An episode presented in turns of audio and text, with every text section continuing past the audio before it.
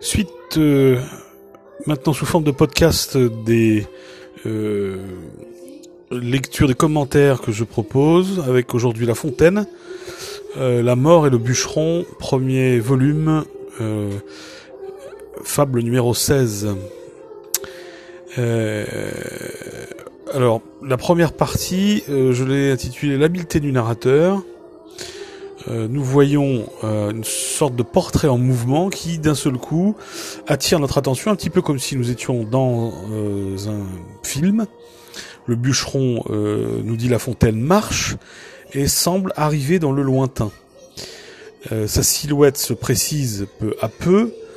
L'amas de branchage, la ramée, se transforme en fagot au vers numéro 2 et il se rapproche de nous de plus en plus. Euh,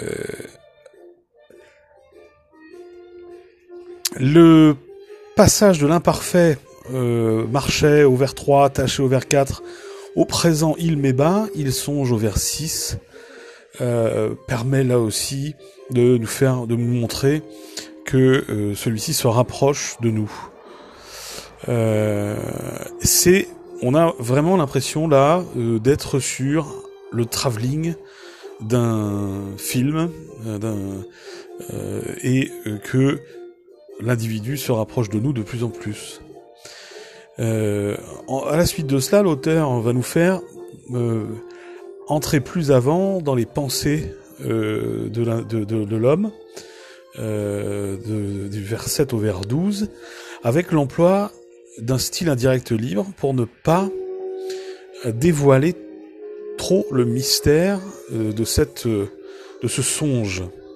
Le vers numéro 4 nous donne une impression de mouvement long et lent, voire extrêmement pénible.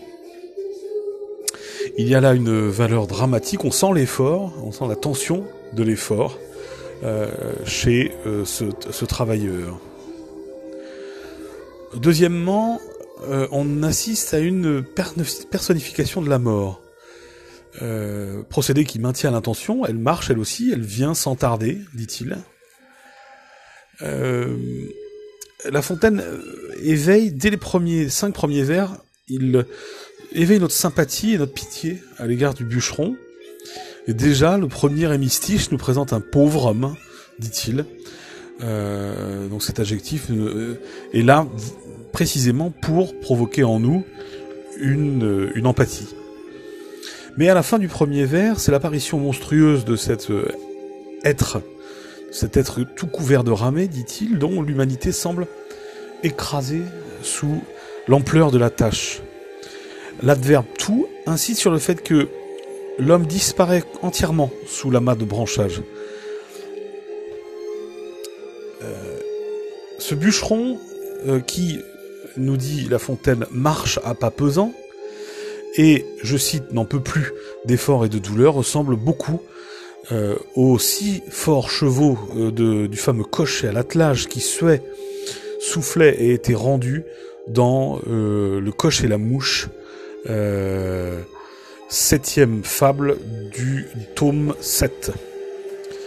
Il attire notre attention sur euh, le caractère tout à fait respectable de cet homme qui lutte, qui tâchait de euh, lutter euh, et de faire l'effort, de faire son, son métier.